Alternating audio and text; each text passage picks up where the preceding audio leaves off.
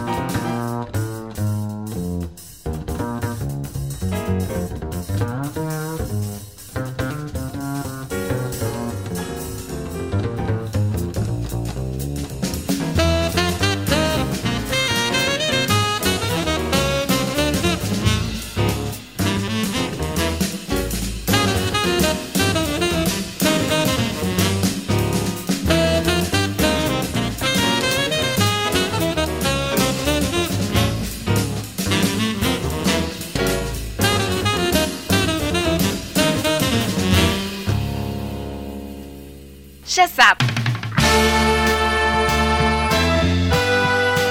El jazz no pasó de moda.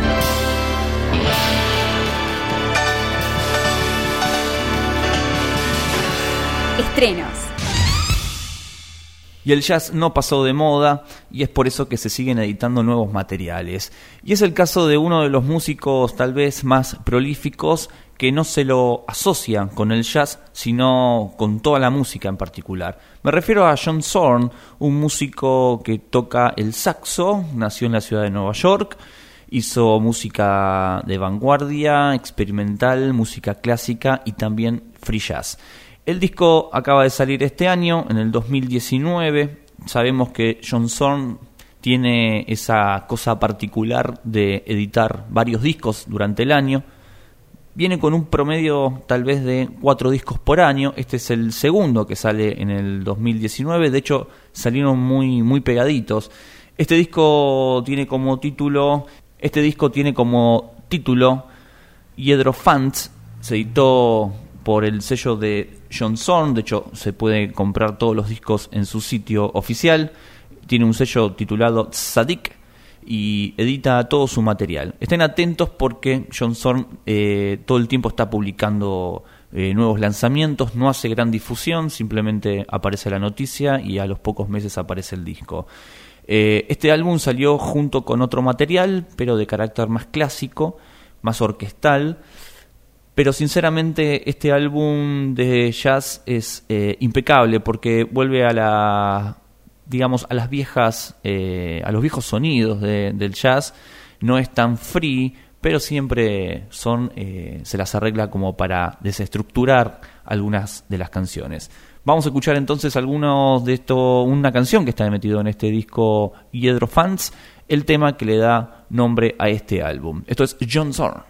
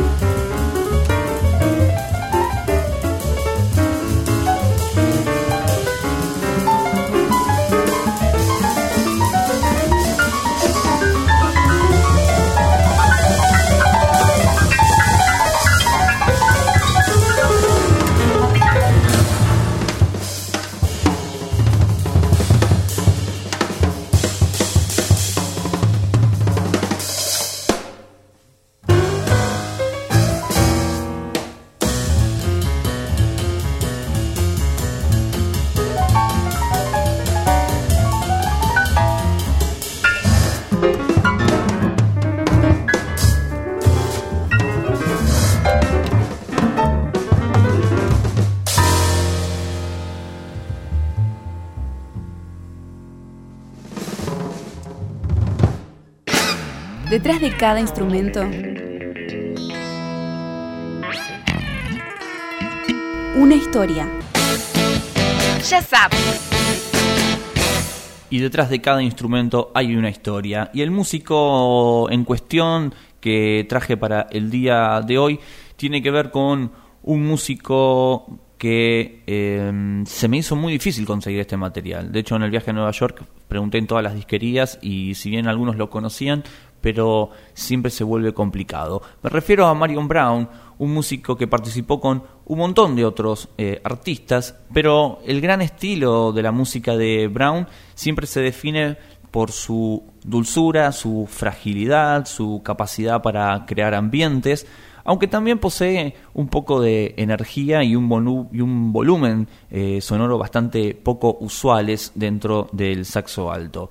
Uno de los grandes genios que lamentablemente falleció en el 2010, pero el legado sigue siendo parte de la familia de Marion Brown. Eh, de hecho, sus hijos eh, todo el tiempo están como publicando, mostrando su música, haciendo que la música de Marion Brown esté viva actualmente. Eh, Marion Brown no solo se destacó en el saxo alto, sino también en el clarinete, en el oboe, y además estudió otras cosas referidas a la ciencia, estudió ciencias políticas eh, y económicas, también eh, historia de la música en la Universidad de, Howard, y cuando era bastante joven se, se incorpora en la banda militar de la Armada, hasta el año 57, cuando empieza a tocar con el músico Johnny Hodge. Ya en el año 62 se traslada a la ciudad de Nueva York, donde encuentra trabajo en una librería y se incorpora con la Jazz Composer Guild. Eh, de esa manera, Marion Brown ya se mete de lleno en el free jazz. Vamos a escuchar algo de Marion Brown. Esto eh, es del el año 79, de un disco llamado Soul Eyes. Eh, en este álbum, Marion Brown reúne varias canciones y composiciones de músicos que a él siempre lo, lo han inspirado. Si bien hay canciones originales de él, también se anima eh, y, se pone a tocar, a interpretar temas de Charles Mingus, de Thelonious Monk, entre, entre otros. Eh, eh, tal vez el tema más destacado de este material es la canción Body and Soul, un gran material de, de Marion Brown que ojalá lo puedan conseguir. Fue un disco bastante difícil porque se editó en Japón, en los Estados Unidos casi no tuvo difusión eh, fue una tirada corta, entonces eh, siempre fue como muy escaso y muy difícil de, obtener este material porque se conseguía solamente eh, del lado oriental. Vamos a escuchar entonces Body and Soul, este cuarteto interpretado por Mario Brown en el saxo alto, Kenny Barron en el piano, Cecil McBean en bajo y el gran baterista clásico, ya es clásico y favorito de la casa, Philly Joe Jones.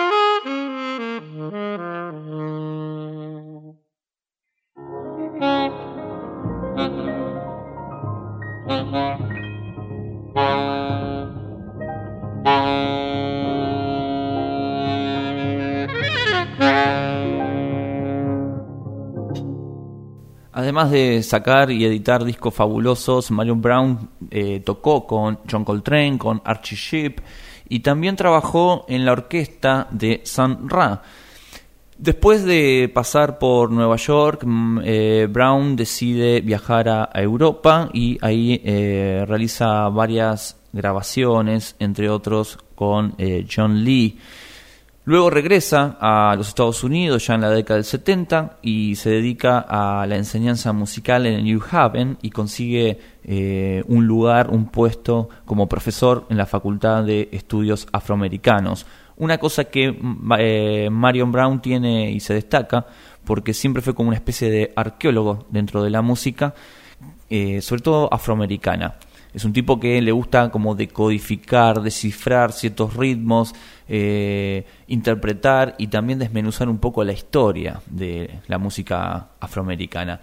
Así que él deja un poco de lado la, la música, no del todo, sigue grabando, pero eh, ya desde otro lado eh, trata de, enseñar y mostrar todos sus conocimientos dentro de la música.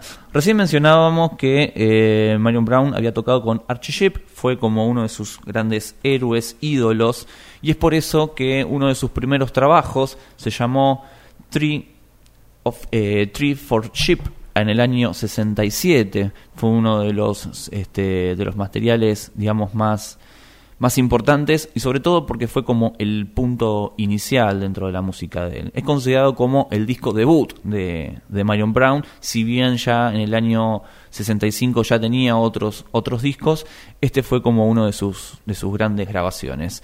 Vamos a escuchar entonces de este asombroso trabajo, casi digamos tributo a Archie Sheep, la canción Spooks, que es una canción original de Archie Sheep. En este caso, Marion Brown se junta con cuatro músicos más, eh, Grachan McCune III en el trombón, Dave Barrell, también eh, Stanley Cowell en el piano, Norris John en el contrabajo y eh, Bobby Capp y Bibi Harry en la batería.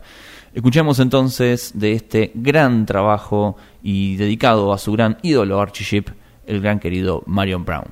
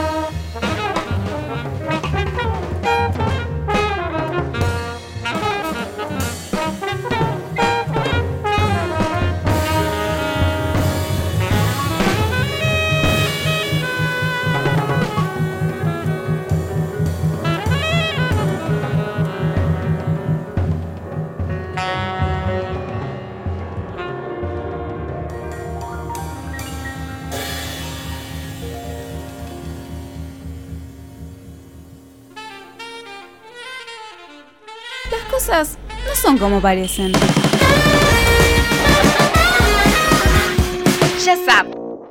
Y en nuestro segmento Las cosas no son como parecen.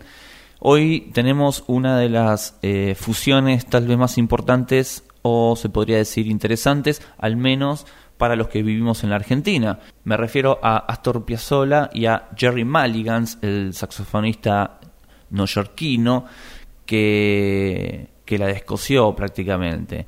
Fue uno de los saxofonistas eh, importantes, los suburbios, ese típico perfil underground de, de músicos de, de jazz de, de la década del 50, 60. Un tipo que llevaba a Nueva York casi en la sangre y que con su saxo eh, siempre supo cómo describir eh, esos pulsos, esos latidos que, que, habían en aquella ciudad en aquellos años. Lo mismo pasaba con Piazzolla eh, en Buenos Aires. Entonces, Piazzolla, eh, en una época donde iba a muchos recintos a ver conciertos, en la ciudad de París, en la ciudad, de, mejor dicho, de, de, Francia, en París, vio a Jerry Mulligans tocar el saxo, él quedó fascinado y poco después eh, lo invita a participar de un disco en conjunto.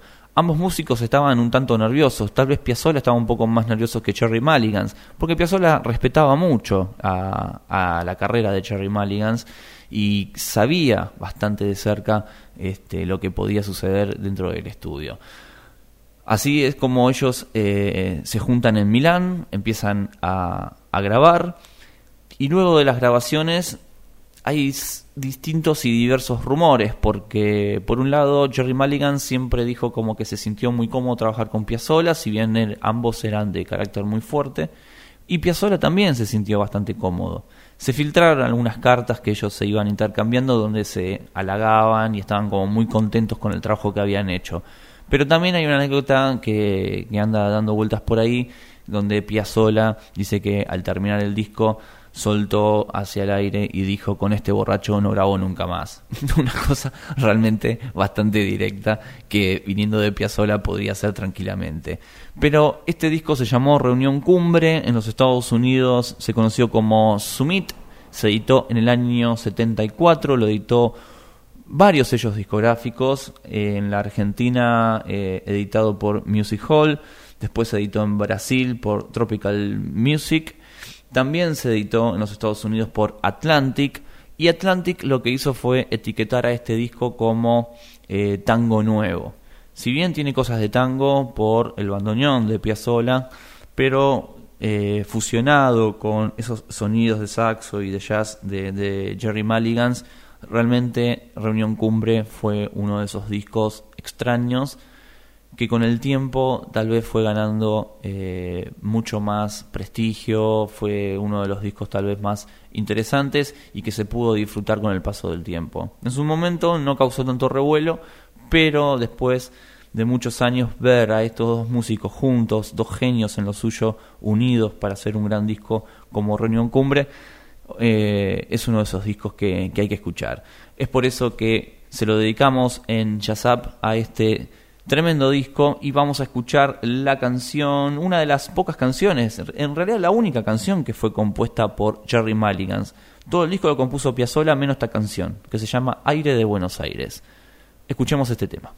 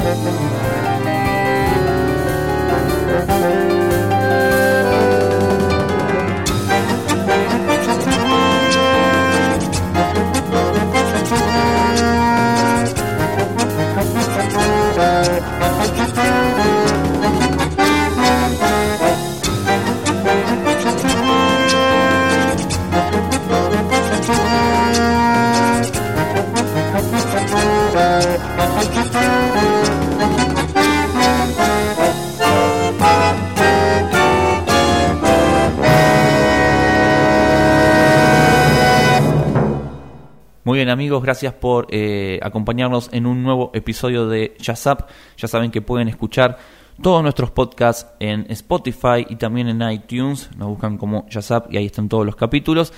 Vamos a seguir grabando, seguramente en la semana que viene vamos a tener otro nuevo episodio. Hablando de jazz, escuchando jazz, lo que nos gusta. Adiós amigos, nos vemos pronto. Chau. Nos adaptamos a tus oídos. No es radio. Esto es Podcast Border.